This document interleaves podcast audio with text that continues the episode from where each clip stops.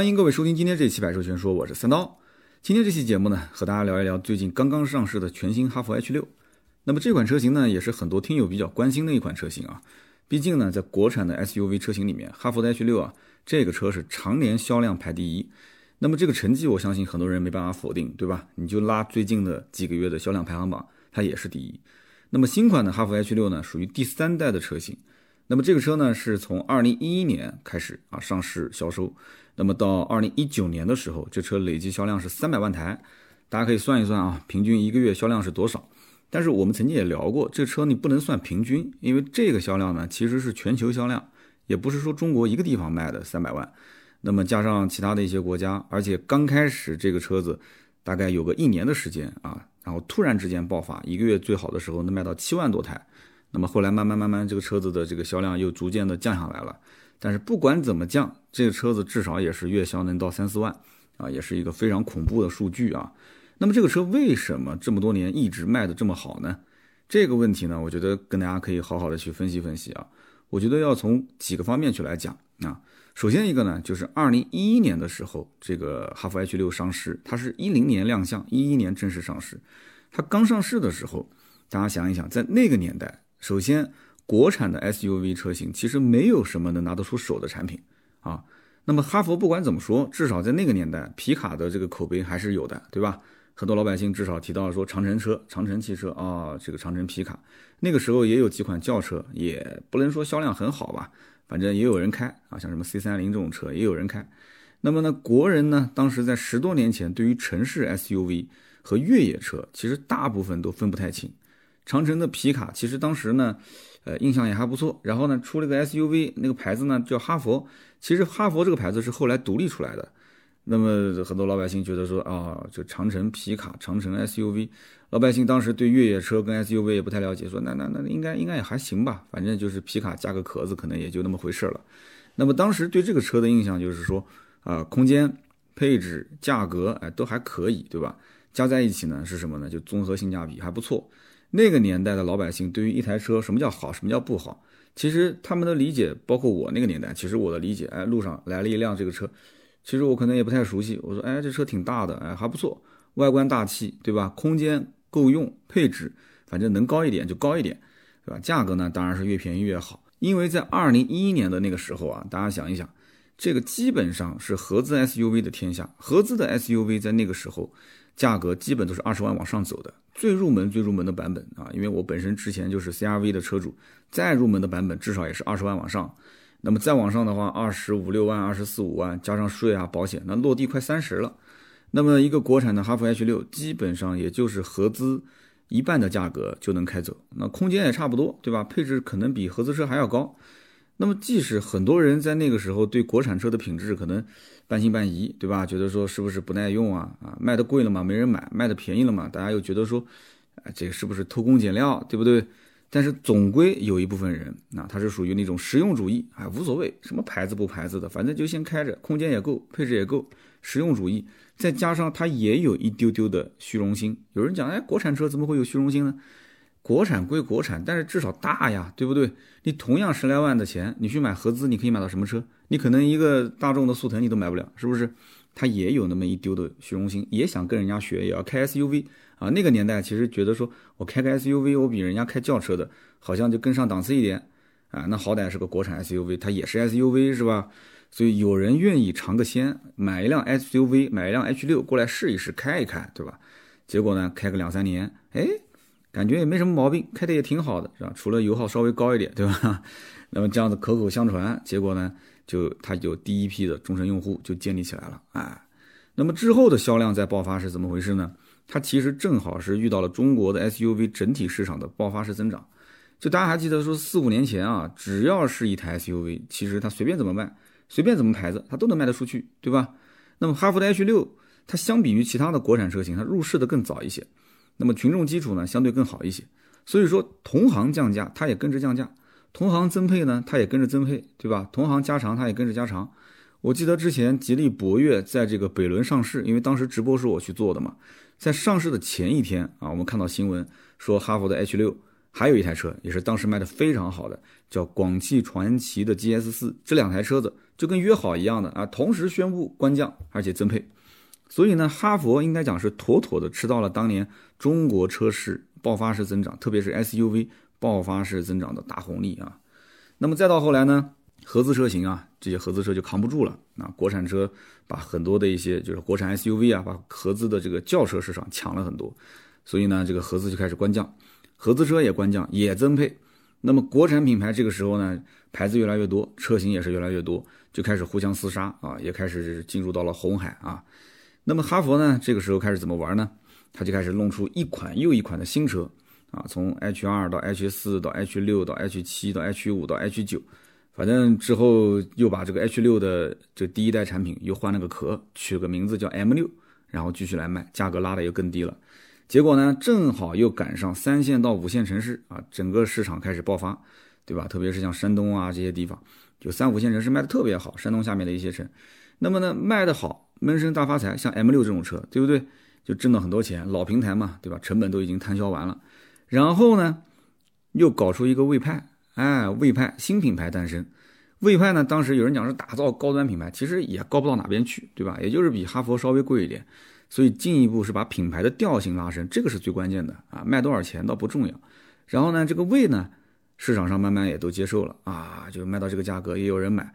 那么后来呢，又放出了什么呢？又放出了介于 H 系列和魏派之间的 F 系列啊，就是哈佛的 F 系列。所以这一连串的骚操作，就一方面呢是把消费者给玩晕了。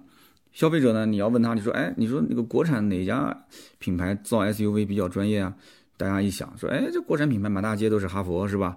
而且哈佛一听这个牌子，就是路上 H 六、H 六酷配、H 七、H 九啊，全是这些车，那估计十个八个都要问啊，都会说说，哎，你是哪个专业？哈佛专业，差不多的价位，对吧？很多人想了想，你说，哎，都是差不多。你说我是买奇瑞呢，还是买吉利呢？再看看荣威，再看看哈佛，那想一想，那哈佛是专业造 SUV 的，那这个牌子应该稍微靠谱一点，对吧？很多人是这么想的。所以对它这个销量是有很大的帮助。另外一方面呢，就是搞的这个竞争对手也是头大。为什么说竞争对手头大呢？因为在 SUV 的市场里面，没有一家品牌啊像哈佛说这么玩命的去干，对吧？有的品牌轿车卖的比较好，对不对？所以呢，它这个可能就去搞轿车去了。那有的品牌呢，可能它还有两台 MPV 啊，它就搞搞 MPV。那可能还会有一些品牌呢，这个 SUV 车型有那么一两个爆款啊，也就放在那边卖，也就不去折腾了。那么你说所有的品牌里面，只有这个哈佛啊，把产品线弄得那么长，对不对？然后呢，这个 H 六还搞个红标，还搞个蓝标，那么还有普通版，还有酷配版。那长城为什么要这么拼命呢？其实很简单，因为它不玩命也不行啊。因为长城在确定了这个哈佛品牌要独立出来之后啊，它几乎就放弃了轿车市场，人家不玩轿车，对不对？虽然说长城皮卡卖的也不错，但是。皮卡一时半会是不可能普及到私家车领域的，所以说它只能是在 SUV 这一种车型上一条路走到黑，对吧？那么你说这个新款的哈弗 H 六跟老款比有哪些变化呢？啊，其实我个人觉得啊，首先你要了解，就是之前的哈弗 H 六这么畅销，你现在在看新款的哈弗 H 六，它到底在老款的基础上它补足了什么？它是不是能保持它之前的这个销量啊？这个是一个它其实它最要思考的是这个问题。人家就是老大做时间久了，对吧？那现在你说要是不思进取，就不往上走，那那很快小老弟就超上来了。那等着做老大位子的多呢，对吧？这个荣威也好，长安也好，是不是大家都想上？那么呢，这个我个人分析啊，新款上了以后，最起码保持一两年的销冠，我觉得还是有可能的。因为就目前来讲啊，你看这个新款的哈弗 H 六，其实外观设计并不是很激进。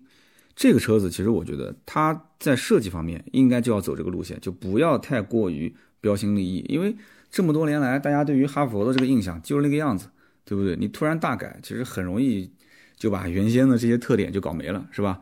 但是针对于中国市场消费者，你说新车上市不加长那是不可能的，所以新款相比于老款车型，它肯定是要增加，增加了五十三毫米的长，对吧？二十六毫米的宽。啊，十毫米的高度，轴距呢增加了五十八毫米啊，这都是两位数啊。但是这个外形我还是那句话啊，还是走的是比较四平八稳的路线，不是很激进。那么哈弗自己也很清楚啊，就是自己这个车子卖得好，那么主要是不是说哪个方面特别优秀，而是没有明显的缺点啊，没有太多的短板，对吧？之前我也曾经聊过这个车，我也吐槽过这个 1.5T 加双离合的变速箱开起来也不是很给力，对吧？顿挫，而且油耗也不低。但是呢，你你除了这个以外，你再看这个车子里里外外也不是特别让人哇塞，对吧？但是呢，就反正哎呦，这这个价格开也没什么问题，啊都是这样一个想法。那么这个车子这么多年卖了三百多万辆啊，别的我们不讲啊，就至少没有爆出过非常严重的一些什么这个维权的案例，有吗？基本上没有听说过，对吧？什么双离合有听说维权的吗？啊，这个烧机油有维权的吗？还是说有什么机油增多啊之类的啊？应该讲，这个你你也可以理解成说它技术比较落后，对吧？立项研发创新力不足，但是起码就是一个老老实实的普普通通的家用车啊，就这么回事。但是对于国产车来讲的话，起步比较晚啊，老百姓本身认知度也比较低，所以在当年，我觉得哈佛走这个路线也不能说有错，对吧？他也没办法，他只能走这个路线，先把价格打下来，再把质量弄上去，然后呢，口碑有了，钱赚到，钱赚到之后干嘛呢？钱到赚到之后再想办法呗，是到底是改设计还是改技术？那到时候再看呗，对吧？所以这几年很明显啊，是先改设计，技术可能一时半会儿还改不了，先改设计。所以从国外就请了很多设计师，对吧？这也是个很好的例子。那中国企业有钱了嘛，对吧？把国外的设计师高薪聘请过来，先把这个门面专点一下，外观内饰都给我改。那么你说有没有改技术的？有。啊，谁改技术呢？比方说像吉利，但是吉利这种案例啊，毕竟是比较少的。吉利直接把沃尔沃给收了，那收了沃尔沃之后呢，就开始消化技术啊，不仅仅是把技术用在领克上面，其实吉利自己家的很多车型也是在用这个技术。你比方说像呃吉利博越 Pro，它那个有人讲说吐槽之前的 1.8T 是加 AT 变速箱，现在为什么用双离合变速箱？其实它的双离合变速箱就是之前沃尔沃上面的那个双离合变速箱啊。那么这个技术相对来讲就更生猛了啊！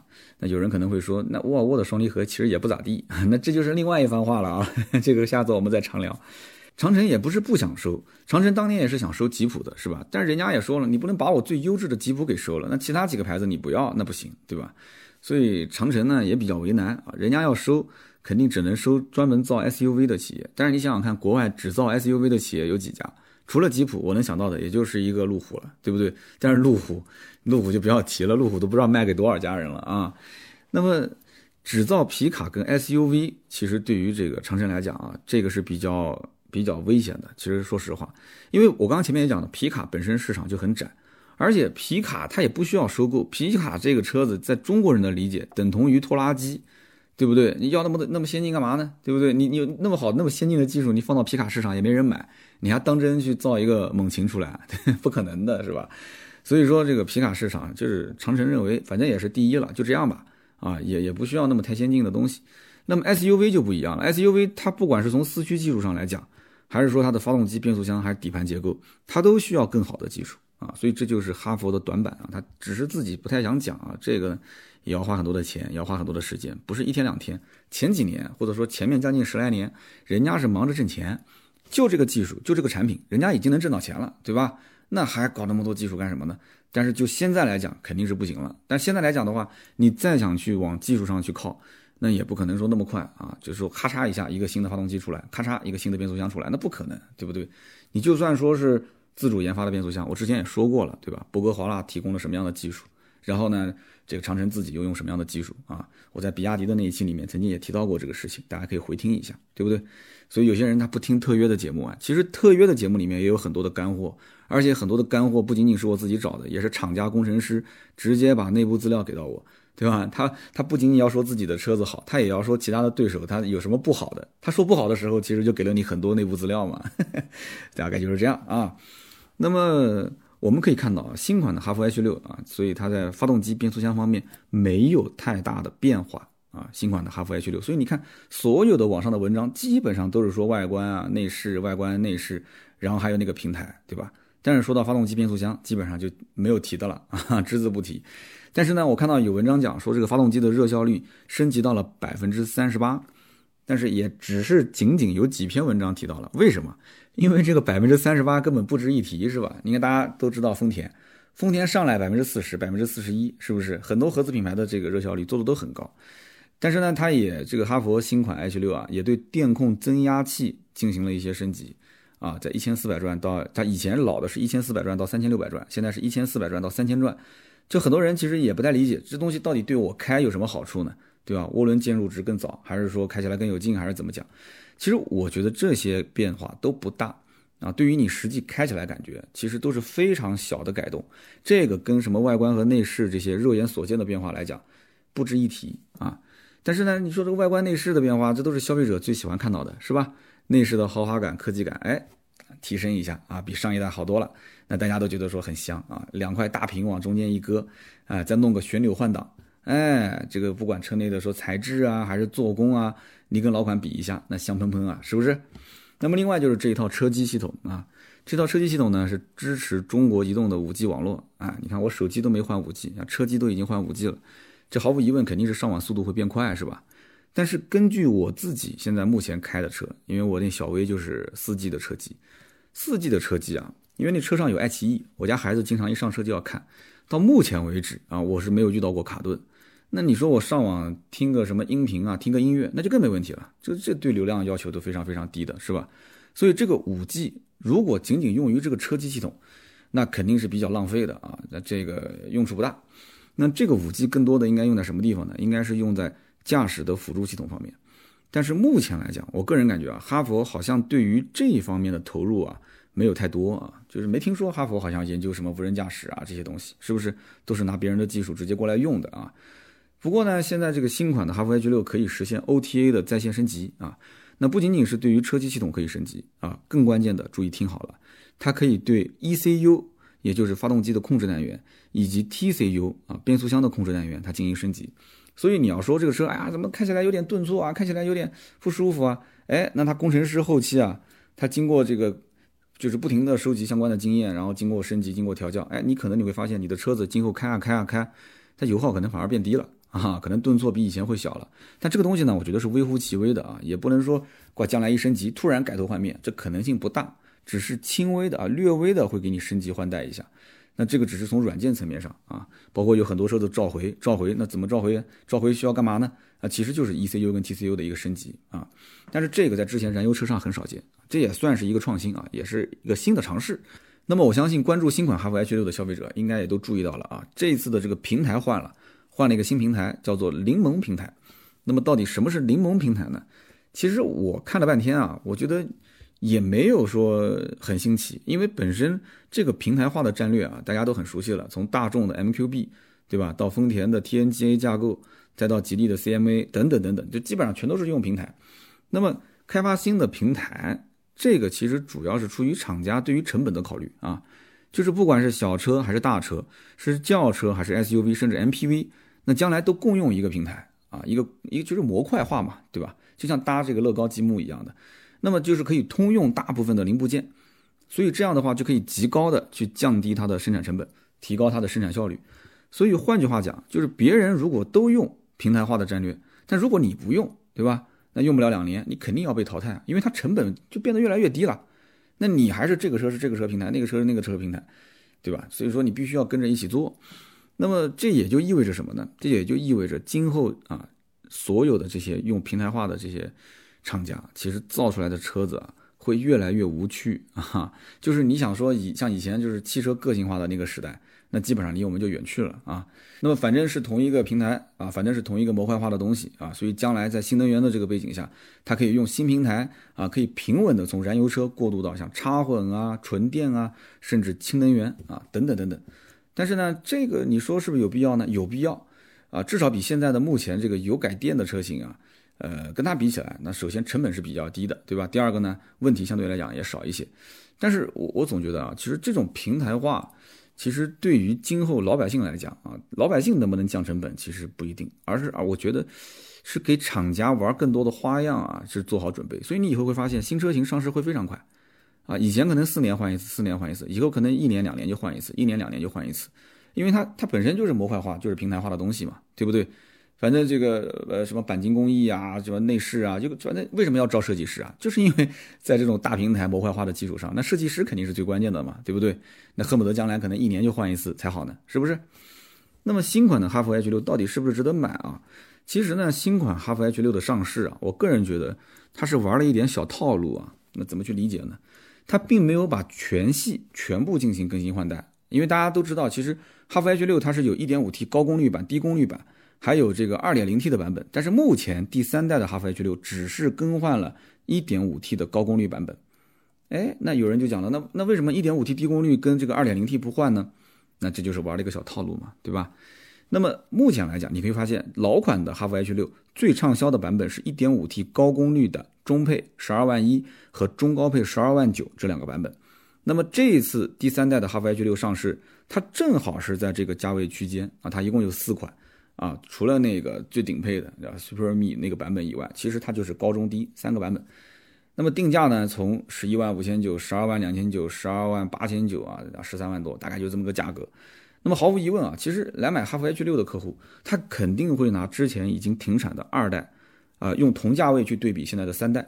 那么比完之后，他会发现，哎，这价格好像没怎么变，但是配置增加了，对吧？那客户肯定乐意啊。但是你要知道，二代目前市场优惠能在两万块钱上下，那么三代的哈弗 H 六上市，我觉得啊，如果说上市一分钱不让，那不可能的啊，优惠至少心理预期一万块钱以上。那一万块钱以上，那好歹外观内饰都变了，对吧？我还能接受，但是我估计优惠个一万应该也也打动不了啊！我我觉得这车子应该很快也就优惠到两万块钱了。那么当下这个市场环境，你想想看，竞争都是白热化，同级的竞争对手一个个就如狼似虎一样的，对吧？所以就用不了三个月，我觉得半年都长，这车子应该就能达到老款一样的这个优惠幅度，两万块钱上下。因为对他来讲，这个车子应该说跑量是最关键的，稳住第一啊！你是老大哎。对不对？你肯定要跑量嘛，其他不重要。但是目前来讲，二代跟三代啊，这个同堂销售的这个情况就已经出现了啊。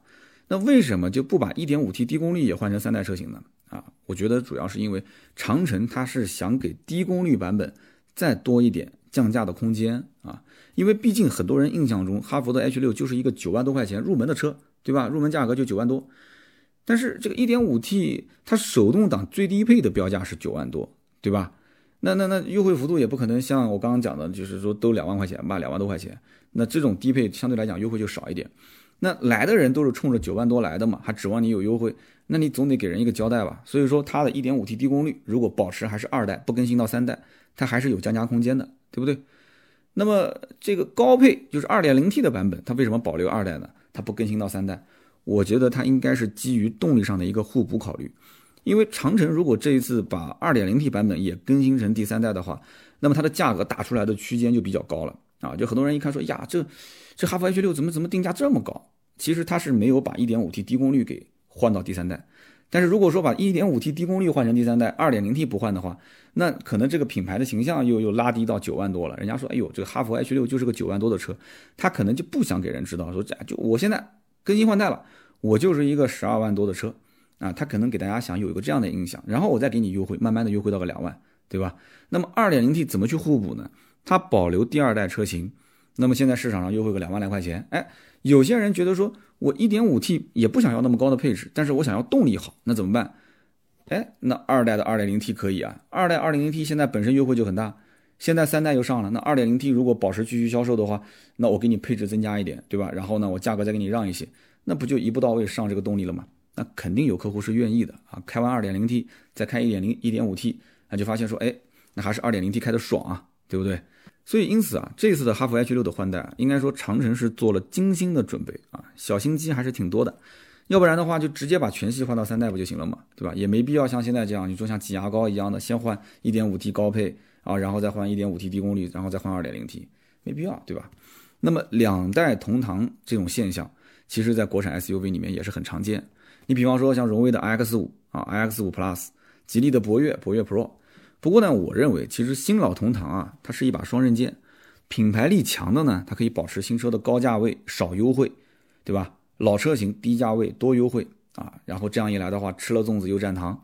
但是品牌力如果弱的话，很有可能老车型降价大跳水，然后连带新车型也跟着跳楼价甩卖，得不偿失。其实这个哈弗 H 六啊。它完全可以按照前者的这种打法来玩市场，为什么呢？因为市场上它本身一直都是老大的位置嘛，口碑也相对还行。但是哈弗 H 六它这个呢，要为了冲销量，而且他们家全系都是 SUV 车型，它这个车如果要是凉了，它对整个品牌是有非常大的影响，所以它必须要保销量，所以它更可能是选择后一种玩法。所以这就是为什么我前面就断言，这个车应该用不了多久，优惠肯定能到个一万五两万块钱，对吧？保销量第一才是最关键的。那么这个新款的哈弗 H 六如果想买的话，推荐哪个配置呢？新款的哈弗 H 六，其实我个人觉得啊，就这次上市的新款起步配置就比较高，入门版的 Pro 啊，它的售价十一万五千九，它就已经配备了十点二五英寸的这个全景仪表，十二点三英寸的中控屏啊，两块大屏在里面啊，就大家觉得已经很满足了啊。然后无钥匙进入、无钥匙启动，全 LED 的大灯啊，这个也是把面子也给补足了。然后呢，还有定速巡航、倒车影像、自动空调啊，这些配置，基础配置应该讲作为家用来讲，肯定妥妥够了，对吧？但是如果说，哎，你要愿意再多掏七千块钱的话，十二万两千九 Plus 版本啊，又增加了全景天窗、皮质座椅，哎，这两样都是老百姓喜闻乐见的配置，是不是？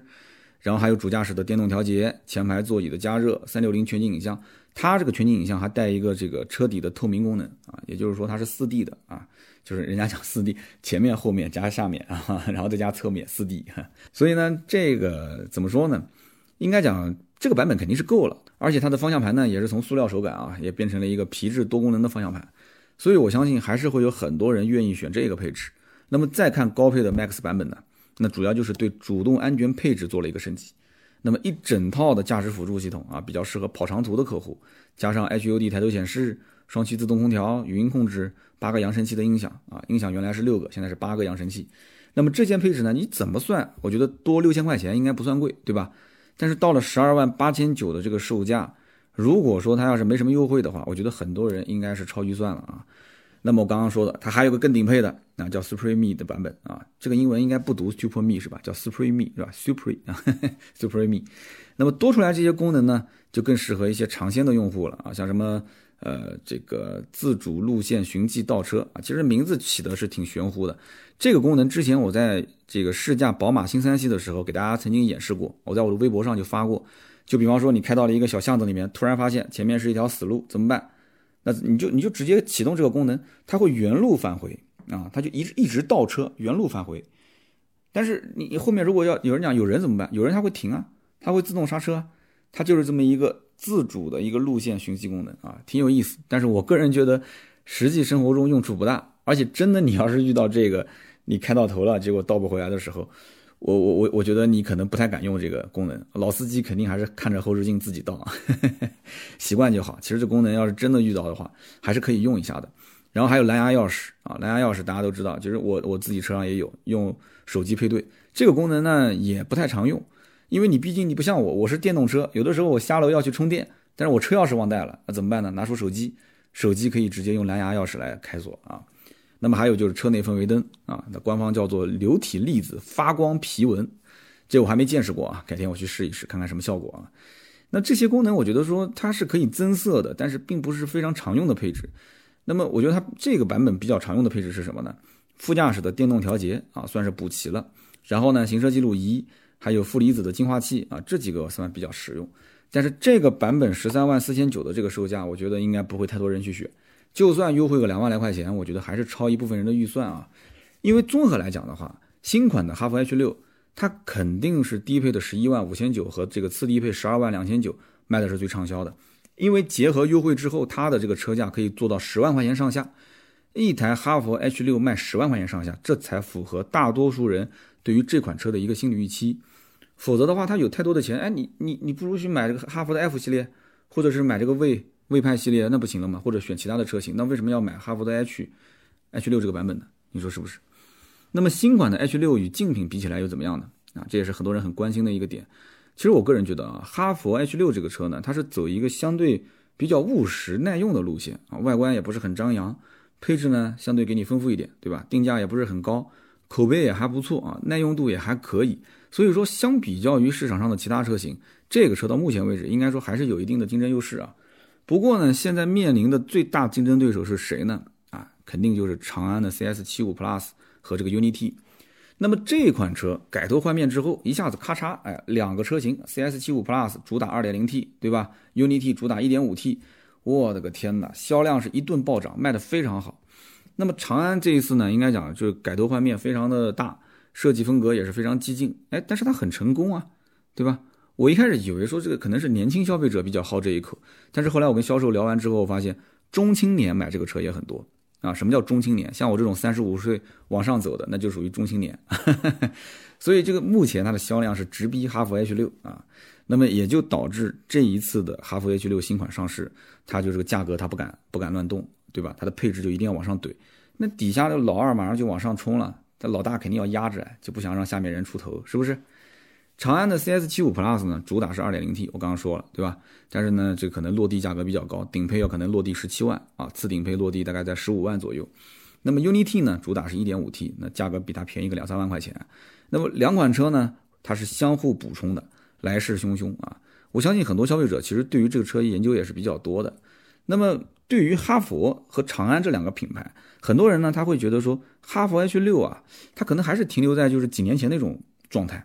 觉得说这个车子可能有点老了，因为你想，它卖了将近十年，对吧？才刚刚上了第三代车型，那么第一代跟第二代变化也不是特别的大，所以换代成现在这个样子，那有些人还是觉得就是心意不足啊，就是可能哈佛自己觉得说，哎，我我外观内饰已经变得挺多了，但是这是自己看自己，但是你要如果拿长安 CS 七五 Plus 跟之前的老 CS 七五去比。那哈佛几乎等于没换代啊，这说的有点夸张了啊，就只能说是哈佛 H 六这个真的更新的有点保守。那么你再看 H 六呢，其实在操控性上是弱于长安的 CS 七五 Plus 的，你自己去开了就知道了啊。操控性上面，长安一直是有两把刷子的啊，大家可以去试驾感受一下。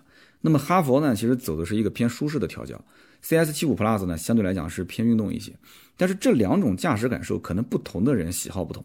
你比方说，可能很多女生她就不喜欢七五 Plus 啊，她觉得说这个悬挂硬邦邦的，对吧？开起来不是很舒服。但是开车比较生猛的一些男生，他开这个哈弗 H 六，他会觉得肉；但是开这个七五 Plus 觉得很爽啊。所以说这个就看个人了。那么还有就是什么呢？荣威的 RX 五 Plus 啊，包括 RX 五，还有吉利的这个博越和博越 Pro。那么这两个车型呢，其实，呃，虽然说销量肯定是比不上这个哈弗 H 六了，对吧？但是也各有各的特点。荣威的 RX 系列呢，在一二线城市，你注意看啊，一二线城市其实卖的非常好，能见度很高。那么它的这个外形设计应该说比较有合资范儿啊，空间跟配置也不算差。那终端的这个优惠呢，常年也是比较给力的。荣威是比较敢放价格的，所以说只要有客户去到荣威的这个店里面，那销售肯定是有办法搞定它。那么这个吉利博越 Pro 呢，虽然说现在可能声量不像当年那么大了，挂以前吉利博越那个时候。那真的是广告的力度啊，对吧？包括我们也有特约过啊。